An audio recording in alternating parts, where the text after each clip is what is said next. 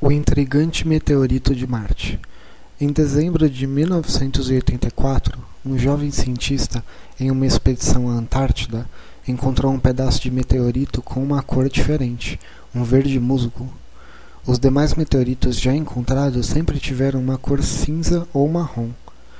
Como em princípio a rocha não ergueu nenhuma curiosidade além da cor, ela foi armazenada com os demais meteoritos já encontrados.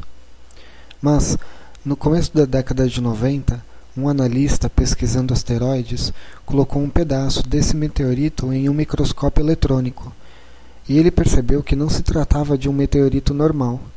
Parecia ser uma rocha de Marte, pois a rocha tinha características parecidas com uma outra encontrada em 1979, da qual os cientistas sabiam que era de Marte.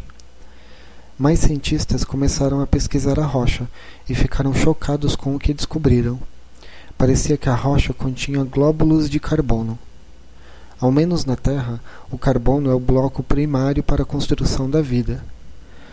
Quando analisaram mais de perto, descobriram uma estrutura na rocha que parecia suspeitamente orgânica, quase como a estrutura de um verme. Então, em 1996, após dois anos de estudo por quatro equipes diferentes, eles anunciaram na televisão suas hipóteses.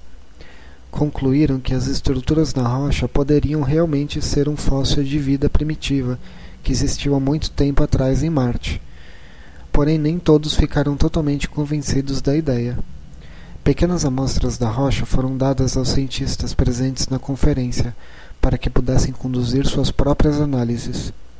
No final, depois de meses de debates, a opinião acabou ficando dividida. Muitos cientistas acreditam fielmente ser um fóssil microscópico de vida orgânica e primitiva que existiu em Marte.